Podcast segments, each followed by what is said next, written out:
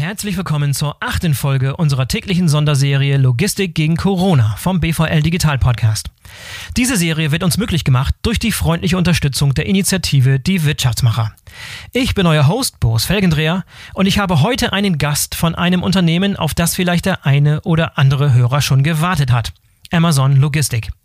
Armin Kossmann ist Regionaldirektor Logistik bei Amazon Deutschland. Somit also ein Mann, der ganz nah dran ist am Geschehen hinter den Kulissen von Amazon. Armin ist bereits seit 19 Jahren bei Amazon, aber auch er hat natürlich noch nie etwas Vergleichbares erlebt, wie das, was jetzt gerade geschieht.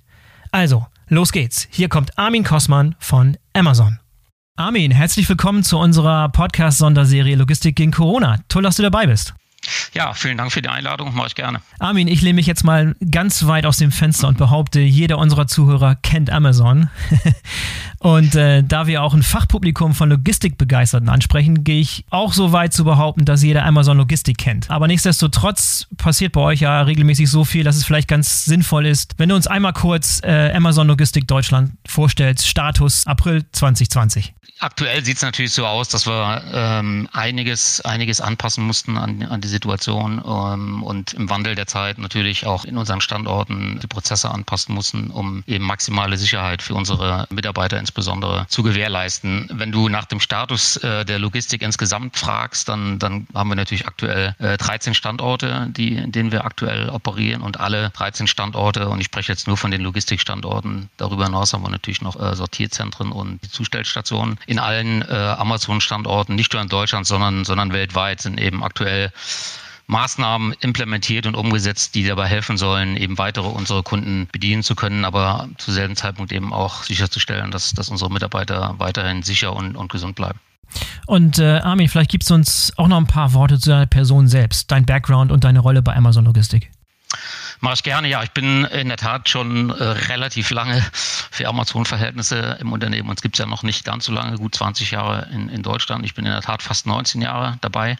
Oh, wow. äh, habe in der ersten Führungsebene begonnen, wir sagen dazu Area Manager in Bad Hersfeld. Damals gab es nur einen Standort in Deutschland. Das war in Bad Hersfeld aufgrund der zentralen Lage. Bin dann in 2006 ins schöne Leipzig ähm, gegangen, habe da die Chance gehabt, den, den Standort äh, aufzubauen von der grünen Wiese sozusagen sozusagen, bis wir dann innerhalb von ein paar Monaten schon fast 1000 Mitarbeiter in dem Standort hatten, durfte den Standort vier Jahre verantworten als General Manager und seit 2010 eben in der Regionaldirektorrolle. Aktuell für sechs Standorte zuständig, die schon operieren. Im Sommer wird noch ein Standort dazukommen, ähm, einer der neueren Robotikstandorte und der wird dann auch in meiner Verantwortung sein. Armin, mich würde interessieren, wie du jetzt persönlich gerade diese Krise erlebst. Ja, ich denke, das ist für uns alle ähm, eine absolut ähm, neue Situation. Und wenn ich vielleicht in der Tat auch gerne mit einem mit einem privaten Statement beginne, bin ich natürlich genauso äh, davon betroffen wie alle, wie alle anderen mhm. Menschen auch. Ähm, auch familiär, weil der Sohn meiner Partnerin war in, in Costa Rica noch bis letzte Woche.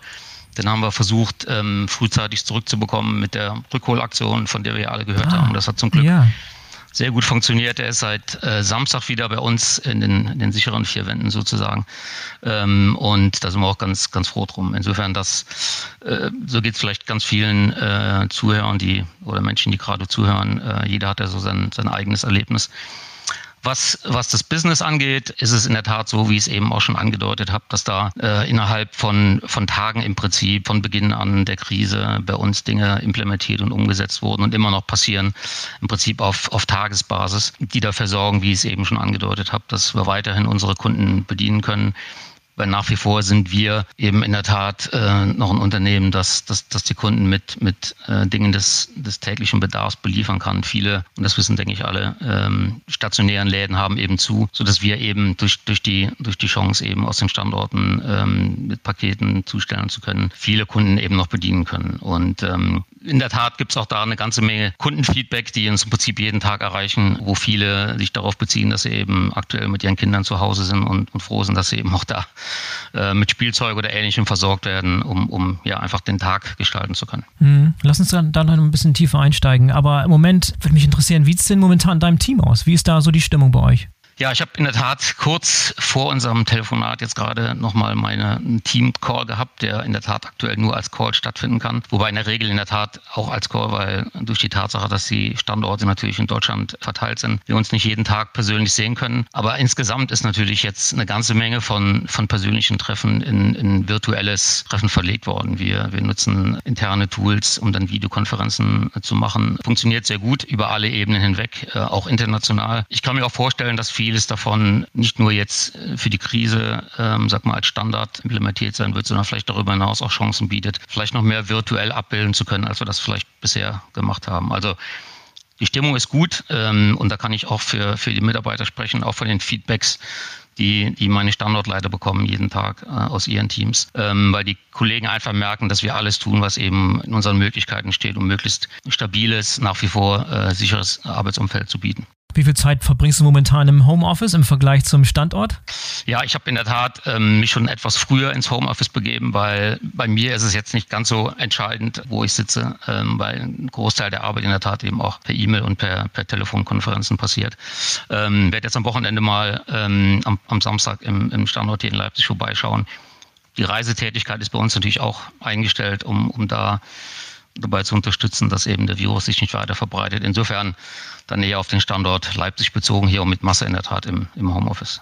Was sind denn so jetzt aktuell bei euch die größten Herausforderungen, mit denen Amazon Logistik zu kämpfen hat? Wir haben eine ganze Menge Maßnahmen und ich bin nach wie vor beeindruckt davon, wie schnell das in so einem großen Unternehmen wie Amazon, äh, wie wir sind, das funktioniert. Die von Anfang an der große Fokus von Anfang an war, in dem, in dem reduzierten oder in dem von Auflagen beeinflussten Arbeitsumfeld trotzdem noch dafür zu sorgen, dass unsere Kunden zumindest noch die, die Dinge des täglichen Bedarfs bekommen können. Insofern wurde unsere Supply Chain inbound-seitig, also anlieferungsmäßig so umgestellt, dass wir in der Tat diese Artikel priorisieren. Sie werden es vielleicht auch selbst gesehen haben, wenn Sie aktuell einen Artikel auf der Webseite bestellen wollen, der vielleicht nicht unbedingt zu den Dingen des täglichen Bedarfs gehört, dann kriegen Sie da ein Lieferversprechen, was, was in der Tat etwas mehr in der Zukunft liegt. Wenn Sie aktuell rein Reinigungsmittel bestellen oder andere Dinge, die oder Hygieneartikel, dann kriegen sie denselben Promise, denselben, dasselbe Lieferversprechen wie das, was sie eben auch bisher gewöhnt waren. Also das ist erstmal eine große Herausforderung, was die Supply Chain angeht, dafür zu sorgen, dass wir im Anlieferbereich uns auf diese Artikel fokussieren und dann natürlich im, im Versenden der Artikel mit dem Anpassen der, des Lieferversprechens dafür sorgen, dass, dass wir eben diese Artikel priorisieren können. Das ist erstmal so end-to-end -End eine, eine sehr große Herausforderung gewesen. Mhm. Wenn wir ganz praktisch äh, in die Standorte reingehen, dann ist in der Tat die größte Herausforderung in einem Umfeld, was natürlich sehr auf ja, individuelle Tätigkeiten abgestimmt ist, dafür zu sorgen, dass wir die zwei Meter Abstand einhalten. Äh, und zwar in jedem Arbeitsprozess. Das passiert so, dass wir in der Tat in allen Bereichen, wo es unter Umständen zu Ansammlungen kommen kann, Markierungen auf dem Boden angebracht haben, die dafür sorgen, dass die Mitarbeiter auch plastisch sehen. Hier müssen wir eben die zwei Meter einhalten, dass wir in den Eingangsbereichen ähm, dafür sorgen, dass die, dass die Mitarbeiter, die ankommen zur Schicht, eben entsprechend entzerrt werden mit entsprechenden Markierungen auf den Boden. Wir machen keine Meetings mehr. Normalerweise beginnt jede Schicht mit einem, mit einem Startmeeting. Das ist abgeschafft worden, um eben zu vermeiden, dass, dass Mitarbeiter eng zusammenstehen. Also eine ganze Menge an Maßnahmen, ähm, unter anderem eben auch das, das Verteilen von, von äh, Desinfektionsmitteln, die Hinweise de, des regelmäßigen Händewaschens. Also alles, was im Prinzip ähm, uns jeden Tag empfohlen wird, aus guten Gründen, müssen wir natürlich auch in, unseren, in unserem Logistikbereich umsetzen. Und das funktioniert in der Tat bisher sehr gut. Äh, wir hatten auch schon einen Standort, der zu Recht von, von einer Behörde besucht wurde und überprüft wurde und da mit der Note 1, wenn man das so sagen kann, abgeschlossen hat. Die Kollegen haben in der Tat da Dinge mitgenommen, die vielleicht auch andere Unternehmen, von denen andere Unternehmen profitieren können. Also in der Tat ist die, ist die größte Herausforderung, das betrifft sicherlich viele andere Unternehmen und insbesondere Logistiker eben auch, ist, dass sich aktuell sehr viel eben sehr schnell ändern muss und den geänderten äh, Gegebenheiten müssen wir uns eben auch in der Tat sehr schnell anpassen.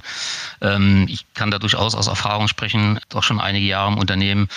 Ich habe äh, das Unternehmen erlebt von, von DVDs, Buchs äh, und CDs, die wir verschickt haben, bis heute eben alles, was man online anbieten kann. Das hat viele Jahre gedauert. Aktuell fühlt es sich ein bisschen so an, als wenn wir in demselben so viele Umsetzungen innerhalb weniger Tage machen, weil sich in der Tat eben auch so viel so schnell ändert. Äh, ich glaube, in den letzten Wochen haben wir so viele Prozesse geändert wie, wie, wie noch nie wirklich in so kurzer Zeit. Ähm, das ist zum Beispiel das Thema der Priorisierung der Warengruppen, die ich eben angesprochen habe. Das ist extrem komplex auch in unseren Systemen so schnell eben abzubilden. Und es ist nicht nur so, dass wir eben uns überlegen, wie können wir die Prozesse anpassen, sondern am Ende müssen ja auch Tausende von Menschen entsprechend trainiert werden, mit denen muss kommuniziert werden. Also auch da muss ich sagen, aktuell die Kommunikation äh, täglich, stündlich ähm, über, über Abteilungen hinweg, über Standorte hinweg, international, Best Practice Sharing, also was, was hat Italien schon gemacht, die uns einige Wochen voraus waren, was, was die Krise angeht. Da findet aktuell ganz viel Austausch statt, um eben sicherzustellen, dass dass die Learnings, die Erfahrungen, die wir in Italien in den Standorten gemacht haben, eben auch bei uns umgesetzt werden können. Natürlich gibt es auch, auch viele gute Vorschläge, die die Mitarbeiter selber vorbringen in, in Zusammenarbeit, ähm, sehr oft auch mit den Betriebsräten, was dann zusätzlich nochmal dafür sorgt, dass wir eben ein, ein gutes Buy-in haben mit den, oder für die Maßnahmen, die wir eben implementiert haben. Aber in der Tat, die Geschwindigkeit der Änderungen, der Prozessänderung, die, die aktuell stattfindet, ist schon, ist schon extrem ist schon extrem beeindruckend. Und äh, auch da nochmal der Dank an alle Kollegen. Vielleicht hört ein oder andere ja zu. Aktuell äh, nochmal mein Dank, dass es wirklich sehr hervorragend funktioniert aktuell. Armin, du hast es ja gerade schon erwähnt. Ihr gehört unter normalen Umständen schon zur absolut äh, systemkritischen Infrastruktur. Und die Kunden werden irgendwie schon nervös, wenn mal irgendwie ein Paket eine Stunde zu spät kommt. welche, welche Maßnahmen sind jetzt gerade bei euch erforderlich, um, um diesen gewohnten Betrieb aufrechtzuerhalten? Du hast ein paar Dinge schon erwähnt, aber es sind sicherlich noch mehr Maßnahmen, äh, die jetzt gut greifen. Worauf ich eben in der Tat ähm, am meisten abgehoben habe, war, war die Prozessanpassung. Und ich habe eben nur die, die wesentlichen genannt. Mhm. Ähm, ein großer Dank in dem Moment geht in der Tat an die, an die Kollegen, ähm, inklusive aller Mitarbeiter on the floor im, im Fulfillment Center, in den Logistikzentren, äh, inklusive der Vorgesetzten, die natürlich durch ihr tägliches Arbeiten und Einhalten der, der Auflagen dafür sorgen, dass der Betrieb im Prinzip im angepassten Bereich genauso weiterlaufen kann, wie das, wie das eben außerhalb der Krise auch der Fall war. Aber es sind in der Tat Dinge, äh, ich kann, könnte noch da, dazu nennen, zusätzlich die Kantinen, äh, deren Betrieb wir eingestellt haben letzte Woche, äh, weil es die Auflage gab. Die haben wir entsprechend umgebaut, um sicherzustellen, dass eben nur so viele Tische in den, in den Kantinen drin stehen, dass die zwei Meter Abstand eingehalten werden können. Also alles, was dabei hilft, eben den, den direkten Kontakt zu dem Kollegen zu vermeiden, ist im Prinzip umgesetzt und das wird auch sicherlich noch für, für einige Zeit so, so bleiben. Wir arbeiten auch da, muss ich sagen, auch an der Stelle sehr gut mit den Betriebsräten zusammen, die natürlich dasselbe Interesse haben wie wir, ähm, dass unsere Mitarbeiter genauso sicher und gesund wieder nach Hause kommen, wie, wie sie eben zum Standort gekommen sind am Ende. Armin, nachdem wir jetzt von dir erfahren haben, wie es bei Amazon hinter den Kulissen gerade aussieht, würde mich interessieren, äh, was ihr so über die Unternehmensgrenzen hinweg macht. Äh, vielleicht mit Partnern aus dem größeren Ökosystem von Logistik und, und, und Handelspartnern. Ja, da machen wir in der Tat auch eine Menge und, und das nicht nur äh, in der Krise aktuell, sondern wir haben in allen Standorten äh, eine sehr rege und intensive Partnerschaft mit, mit vielen Organisationen. Natürlich ist es jetzt eine besondere Situation und äh, insofern haben wir natürlich auch besondere Maßnahmen implementiert. Das, das beginnt dabei, dass wir eben auch mit, mit den Zustellpartnern zusammenarbeiten. Sie wissen sicherlich auch, dass wir äh, da auch einen, einen, größeren Teil mittlerweile selbst äh, in, der, in der letzten Meile übernehmen, was die Zustellung angeht. Die ist natürlich auch mittlerweile kontaktlos auf kontaktlose Zustellung umgestellt, wie das wahrscheinlich viele von uns schon erlebt haben. Wir ähm, arbeiten mit, mit lokalen Organisationen zusammen, die sich eben um besondere Gruppen kümmern, ob das nun DRK ist, ob das die Tafeln sind in den größeren Städten. Und da sind wir aktuell dabei, eine Million Euro ähm, lokal an allen Standorten zu verteilen in, in direkter Kooperation, sodass jeder Standort da im Prinzip ein Budget zur Verfügung hat um, wie gesagt, lokal eben zu unterstützen. Und äh, als, als deutschlandweite Maßnahme, die aktuell implementiert ist und die kann man auch auf der Webseite sich äh, nochmal im Detail anschauen, gibt es 2,5 Millionen Euro Budget, um äh, das an das Deutsche Rote Kreuz zu spenden, womit eben auch der Corona-Nothilfefonds weiterhin mit, mit unterstützt werden soll. Also eine ganze Menge Dinge, die wir nicht nur lokal, aber auch lokal tun, aber eben auch im größeren, wie eben beschrieben, ähm, deutschlandweit. Ja, und äh, Armin, du hattest vorhin erwähnt, bevor wir aufgenommen haben, dass du gerade Vorstellungsgespräche gehabt hast. Das heißt, äh, ihr seid auch fleißig am Einstellen. Auch in dieser ja, in der Tat, wir haben ja auch, genau, wir haben bekannt gegeben, dass wir deutschlandweit eben auch äh, zusätzlich 350 äh, neue Mitarbeiter einstellen wollen. Das können auch durchaus mehr werden. Äh, das Weihnachtsgeschäft steht ja dann auch ein paar Monaten vor der Tür. Und wir werden in diesem Jahr, und das haben wir ja auch schon ja, bekannt gegeben, dass wir neue, zwei neue Standorte Logistikzentren eröffnen in, in Oelde und Sülzetal bei mhm. Magdeburg, wo wir dann insgesamt auch dieses Jahr schon 2000 äh, neue Mitarbeiter inklusive der Angestellten ein, einstellen wollen. Insofern ja, und ich kann da durchaus von Erfahrung sprechen aus den fast 19 Jahren.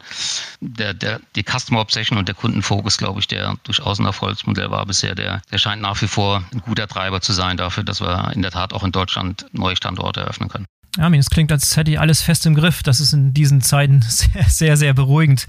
Armin, ich, ich danke dir vielmals für dieses Gespräch. Finde ich klasse, dass du dir die Zeit genommen hast heute. Sehr gerne, Boris. Danke dir und ähm, bleib gesund. Danke dir. Bis zum nächsten Mal. Du auch. Ja, danke. Ciao. So, das war die achte Folge unserer Serie Logistik gegen Corona. Falls ihr eine der vorangegangenen Episoden verpasst haben solltet, dann lohnt es sich auf alle Fälle nochmal reinzuhören. Wir hatten bereits den CEO von Lufthansa Cargo, die Chefin der Deutschen Güterbahn, den Deutschlandchef von UPS, Frauke Heistermann von der Initiative Die Wirtschaftsmacher und einige mehr.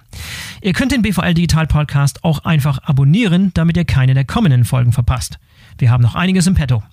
In diesem Sinne, bis zum nächsten Mal, bleibt gesund, euer Boris Felgendreher.